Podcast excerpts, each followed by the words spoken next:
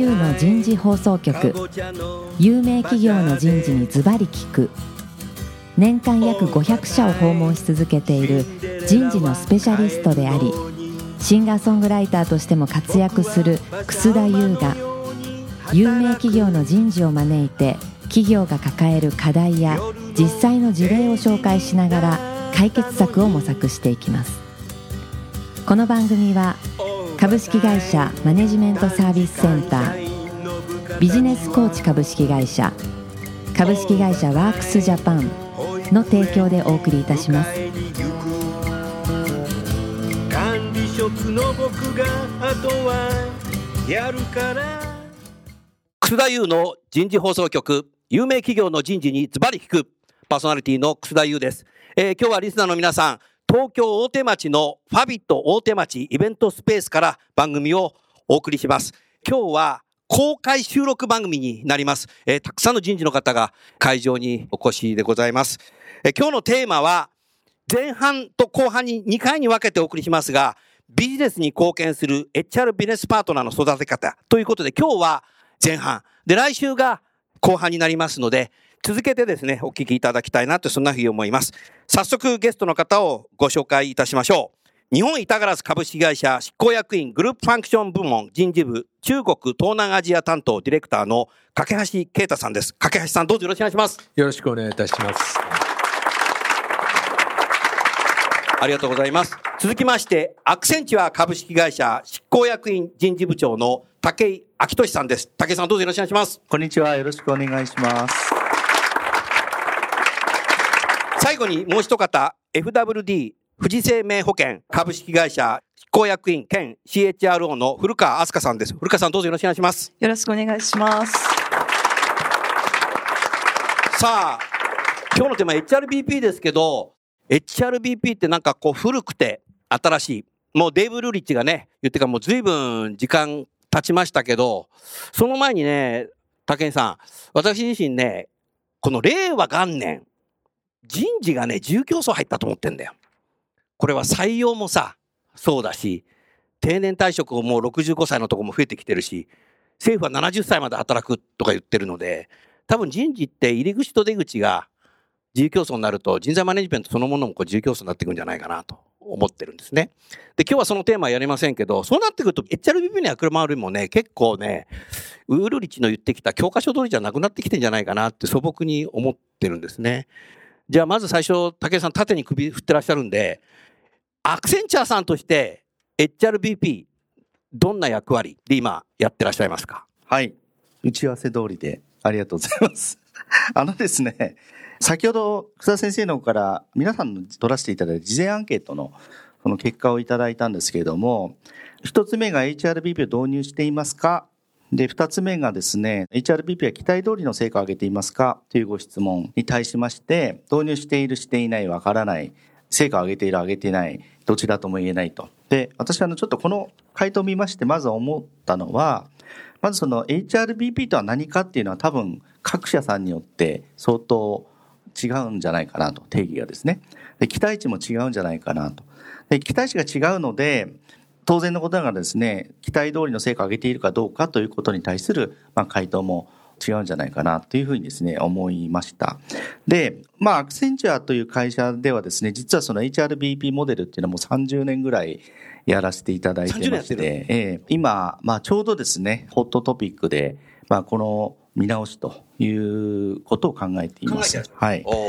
で、HRBP っていうのは多分今、部門の、まあ、いろんな人事をですね、その、サポートするですね、はい総称としてはい言われてるんじゃないかなと思いますけども、アクセンチュアの場合は最初はですね、やっぱり day-to-day サービスのデリバリーが、まあ、期待値なるほどだったわけですね。うん。要は HR っていうその一つのファンクションで固まってじゃなくてやっぱ現場に近いところでうん。ニーズを吸い上げて対応しますよと。なるほど。でそれがですねだんだんだんだんとですねその事業が複雑化してきましたので、うん。人事にですねいろんな戦略的な機能が求められるようになってきてですね、はい。で HRBP にも当然ですね day-to-day のサービス以上に戦略的ないわゆるビジネスパートナーとしてのうん役割期待値がですね、うんだんだん高まってきたと。うん。でこれ多分両方ありましてで、だんだんとですね、その HRBP イコールその戦略パートナーというようなですね、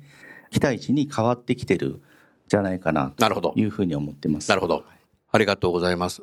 それでは古川さん、同じ質問ですけど、今、御社では HRBP、どんな形でされてますか？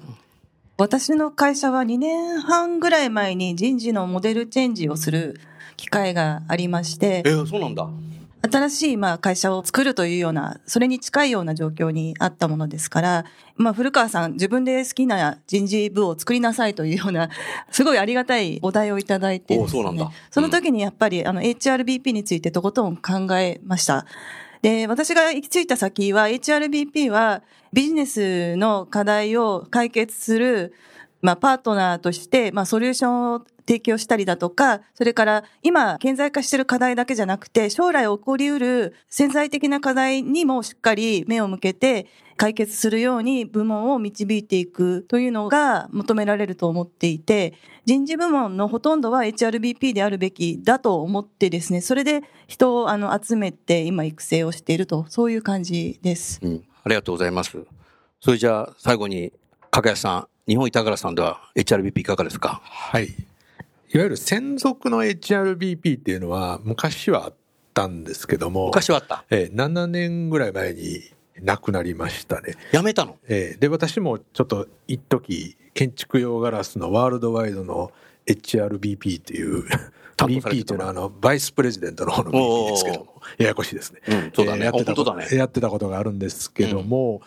まあ、人事の組織をより合理的にするという意味で、もう BP の役割をやめまして、今はCenter of Excellence があって、それ以外に関しては4つの地域で分ける組織になってます。で、で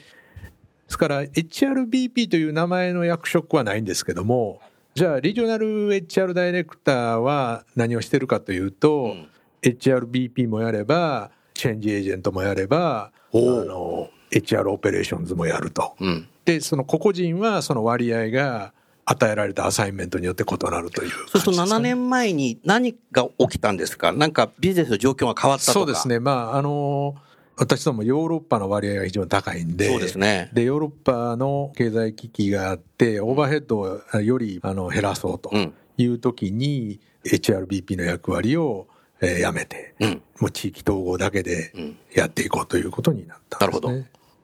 そうすると、今はやめて、機能もしてるってことで、ちゃんとね、それぞれの。そうですね。じゃあ、あの、HRBP の役割をビジネスラインに提供してないかというとそうではなくて、リジョナルの組織の中で HRBP 的な役割をしている人もいるということですね。なるほど。なるほどね。架橋さんさ、日本企業製造業だとさ、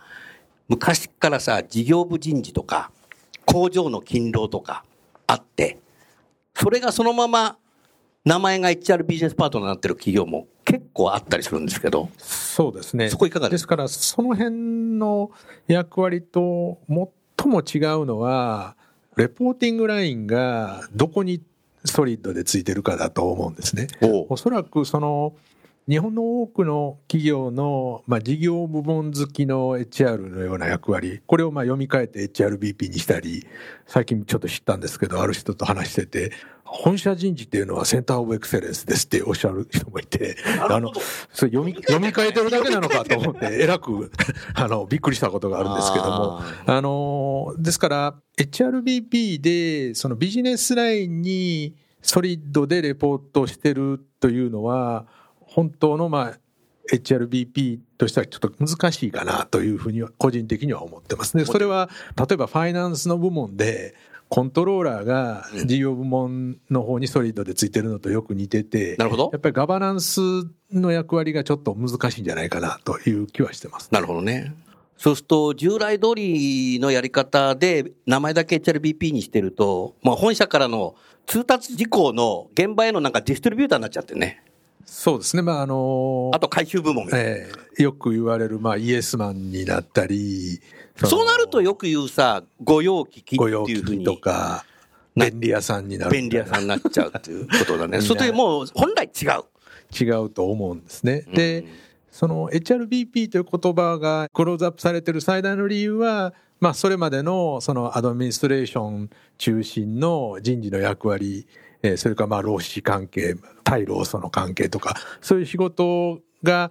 あまりにも多すぎて、戦略とかけ離れた HR であるという見方をビジネスライン側からされたと思うんですね。まあ、それに対してアンチテーゼとして HRBP というところにクローズアップするのはわからないではないんですけど、うん、でも人事の役割すべてが HRBP じゃないだろうというのが私の持論で、やっぱりチェンジエージェントとしての役割もありますし、うん、HR オペレーションズだってこのデジタルトランスフォーメーションの時代にどんどん変えていかないといけないんで、そういう役割もあると思うんですね。一つだね。えー、うん、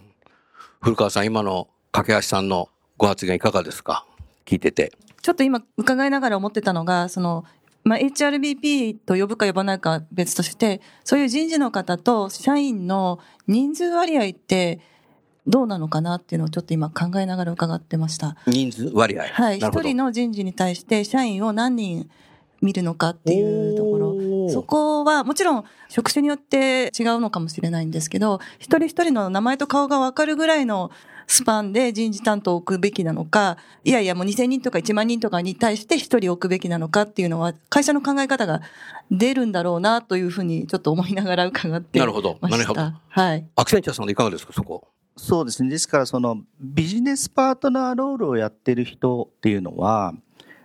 例えば私自身も BP なんですよね。つまり、ロールとしては、うん。ロールとしては。私は社長の BP じゃないですか。あ、そういうこと。えー、なるほど。で、各事業部にはその事業部長に対する BP が一人ずついます。はい。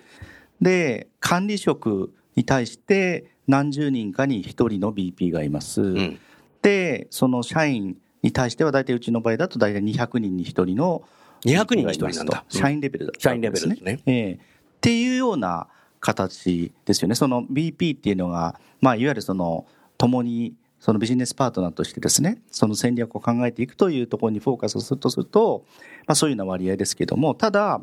結局その社員のところにいる200人に1人のビジネスパートナーっていうのはビジネスパートナーロールというよりかは、やっぱり day-to-day のサービス、デリバリーをしているところがもうただ8割、8割、9割でしょうね。なるほどね。はい、なるほど。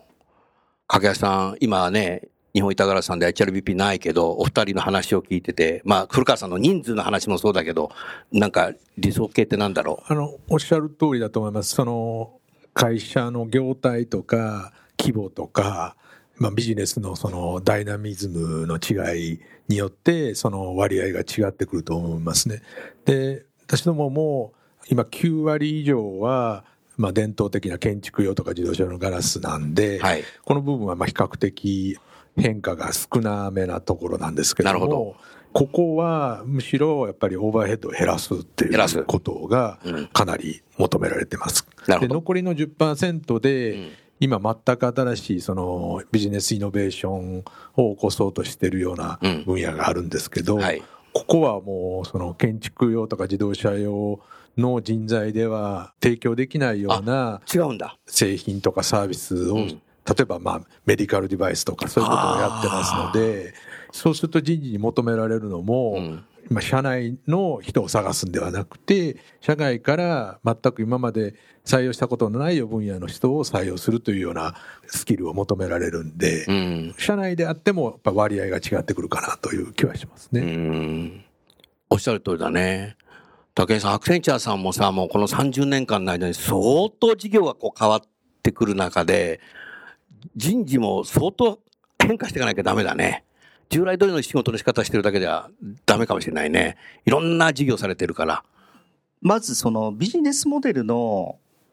垣根というかですね。ビジネスモデルの垣根。はい、まあ、セグメンテーションといいますかですね、はい、そういったものがもうどんどん複雑化してきているっていうのは多分各社さんはもう一緒だと思うんですけれども、例えば弊社の場合ですと、コンサルティングと、はい、それから SI と、はい。それからアウトソーシングっていう。なるほど。まあこれがまあ3つの大きな柱なわけですけども、うん、これはもうあの、どの領域も全部コモディティ化が進んできていますので、うん、例えばコンサルティングって言った時に、他社さんと比べての差別化要因ってこれ非常に見出しにくい。確かに。多少こっちの、コンサルティング会社は東大卒の人が多いですよみたいな違いがあるかもしれませんけども。なるほど。じゃあ A 社、B 社、C 社でコンサルティングって何がどう違うのかって結構差別化要因難しいですね。で、SI の領域って言っても、結局は SAP さんを売るのか、オラクルさんを売るのか、マイクロソフトさんを売るのか、 Salesforce .com さんを売るのかっていう商品はみんな一緒ですので、確かに。ここもコモディティ化してくるわけですね。うん、要はいかに安く、いかに早く入れてくれるかっていう競争になっちゃってると。アウトソーシングはもうしっかりですね。うん、で、そうなってくると、あの、もう過当競争になっちゃうわけなんですね。過当競争になっちゃう。はい。ボリューム勝負になっちゃうわけですね。うん、でそうすると、もう、大手さん、絶対勝てない。富士通さんとか日立さんとかエンジニレーダーさんとかには逆立ちしても勝てないんですよ。なので、そのデファレンシエーション、差別化要因をどこに見出していくかっていうことが、まあ、重要になってくるわけですけども、弊社の場合は、まあ、そこにまあ、デジタルとかセキュリティとかクラウドとか、まあ、そういったものを差別化要因として今考えていると。いうことなんですよね。そうすると、その、垣根がどんどん崩れてきますので。ああ、なるほど。ええなるほど。で、サービスの垣根が崩れてきますと。うん。そう、そこにコラボレーションしなきゃいけなくなってくるわけですね。うん。で、同じようにその業界の垣根も崩れてくるわけです。例えば、通信と金融と医療って言ったら、本来であれば全然違うセグメントなんですけども、ね、うん。それはめちゃめちゃこう協業してですね、例えば、じゃあポイントカードとかって言ったらですね、もうインダストリーの垣根がなくなっちゃうわけなんですよ。確かに。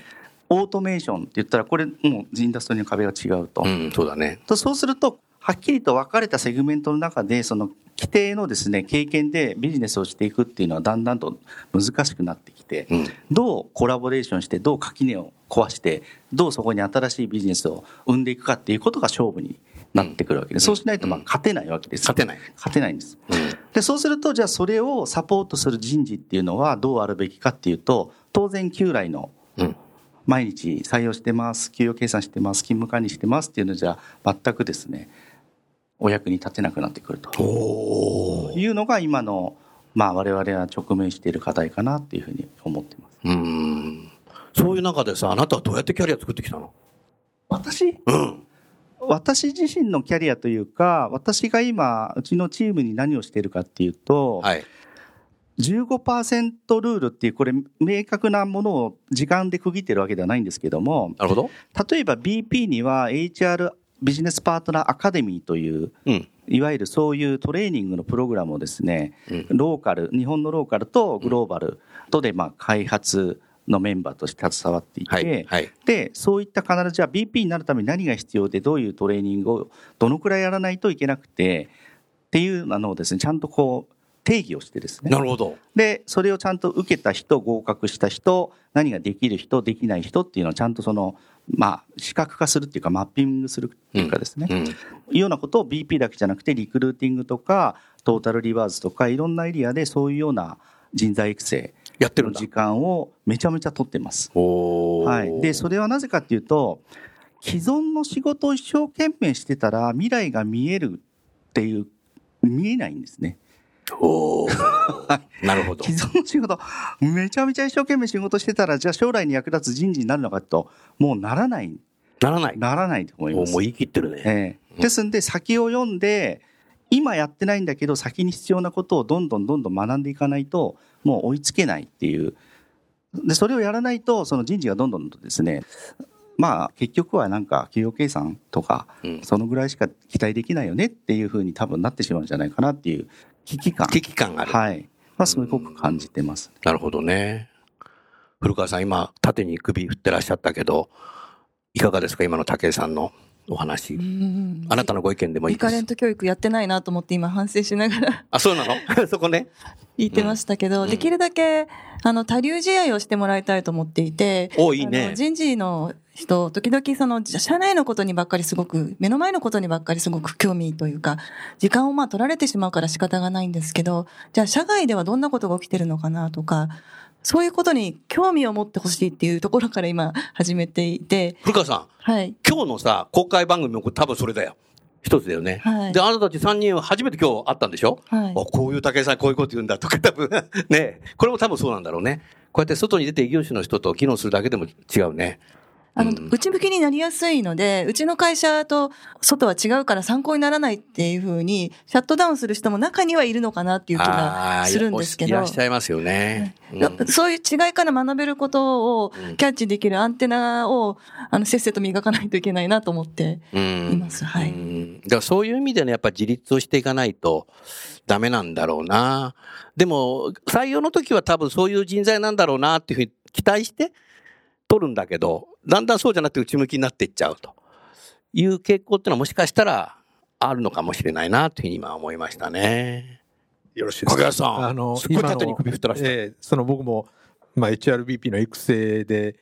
一つ大切なのはやっぱりその多流時代だと思ってて、まあ、ネットワーキングというかですね。なるほど。私も社内で HR のチームのメンバーにそれをずっとエンカレッジしてるんですけどもなかなか腰が重くていかないんですね。でどういうこう行動様式マインドセットでこうなってるのかなと思うのはやっぱり一つはあの専門性に対して自信がないんでまあ心地の良いコンフォートゾーンから抜けないっていうのがあるんだろうなと。なるほど。でそういう中であなたはどうして？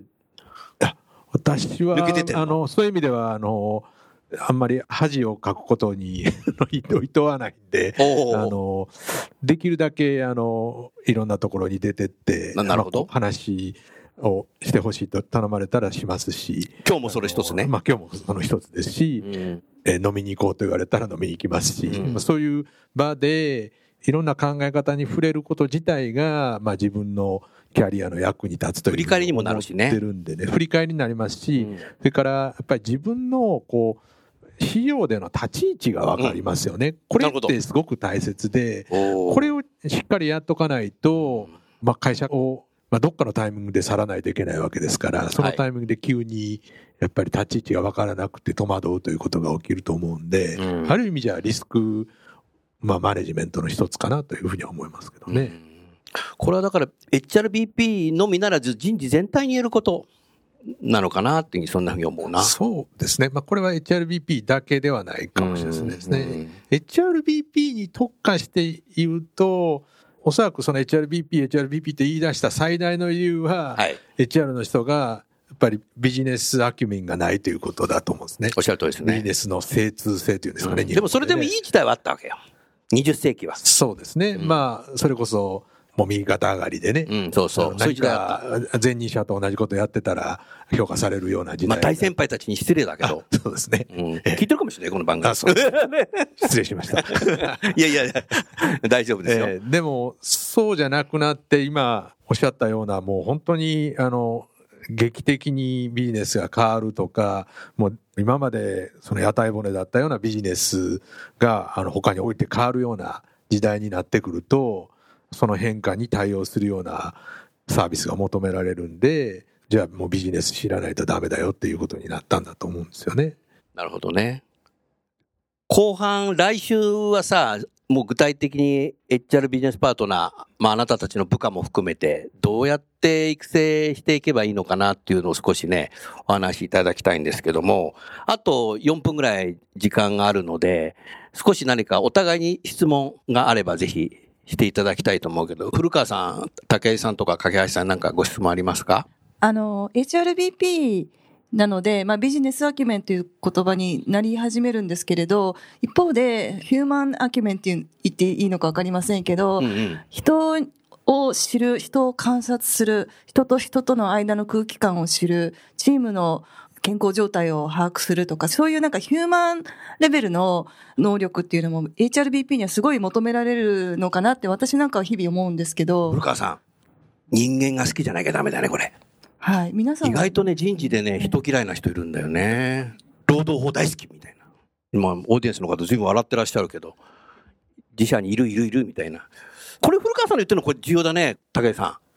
おそらくですね、今後人事に一番求められるものは何かっていうディスカッションをですね、まあ、弊社のグローバルのマネジメントリーダーシップが、まあ、4、50名集まって、あの、ミーティングをしたんですよん。。真面目にやってんのね。やってますよやってんのね。ええうん。でそこで出てきたのはですね、うんコンパッショネイトだったんですよね。ああ、なるほど。ええで、要はその、なぜかというと、あまりにも変化が激しいので、疲れちゃってますよね。その、一番疲れちゃってるんです。社長は一番疲れちゃってるわけですよ。そうなんだ。で、要はやっぱりどうコンパッショネットを持った、まあ人事というか、社員に対して、まあ、そういう対応ができるかどうかっていうのが、やっぱりそのこの競争社会の中で、会社をサステイナブルな状態に持っていく、一番大切な、まあ、要素の一つなんじゃないかと、うん、でここでじゃあ人事は何ができるかみたいなこういった議論になったわけですけど、うん、まあとてもやっぱりいい議論だったなとは思ってます。はい、うん、ありがとうございます。掛橋さんは古川さんのあの、そのコンパッショ、コンパッショネイトっていうボキャブラリーで出てきましたけど、はいはい、あの、私の前の上司が、まあ、イギリス人の女性だったんですけど、彼女があるインタビューを受けた時に、はい、まあ、同席した話聞いてたんですけど、彼女の口から出てきたのは、やっぱりあの人事たるもの、組織の良心じゃないといけないっていう言葉が出てきたんですね。なるほど。まさしくそれと同じ意味だと私は感じたんで、HRBP になる人には、その HR 出身の人と HR じゃない出身の人が両方あり得ると思うんですね。うん、HR 出身の人はビジネスを知り、HR 出身じゃない人は HR を知りということで、うん、で、どっちも、まあ、あり得るとは思うんですけど、はい、あの、どっちもやっぱ持ってほしいのは、まさしくその組織の良心。うん、つまり、従業員が最後に、あの、組織の良心として相談をしたいと思うような、あの、信頼関係を築ける人っていうのが一番大切なんじゃないか。そうじゃなかったら、HR である必要なくて、まあビジネスパートナーかもしれないけど、HRBP ではないような気がしますね。なるほどね。そうすると、職場に AI だとか、IoT だとか、デジタルの時代で人事もそういう形でね、置き換わっていく仕事もたくさんあるかもしれないけど、最後はやっぱり生身の人間を扱っている以上は、私たち人間がそこを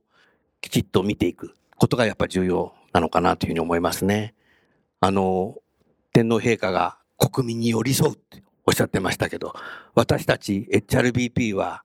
生身の社員に寄り添うというのが一番やっぱり重要になってくる。そこはやっぱり私たち人間がやらなきゃいけないのかなというふうにそんな日改めて思いましたね。さあ、それではあの、ちょうど時間になりましたので、来週はぜひ、じゃあ、若い人たちにどういうふうにして HRBP これからの育てていけばいいのかなということを皆さんにご意見をお伺いしたいなってそんなふうに思って今日は終わりたいと思います。最後にゲストの方をご紹介いたしますので拍手を持って終わりたいと思います。えー、日本板ガラスの架橋さん、アクセンチュアの武井さん、FWD 富士生命保険の古川さん、どうもありがとうございました。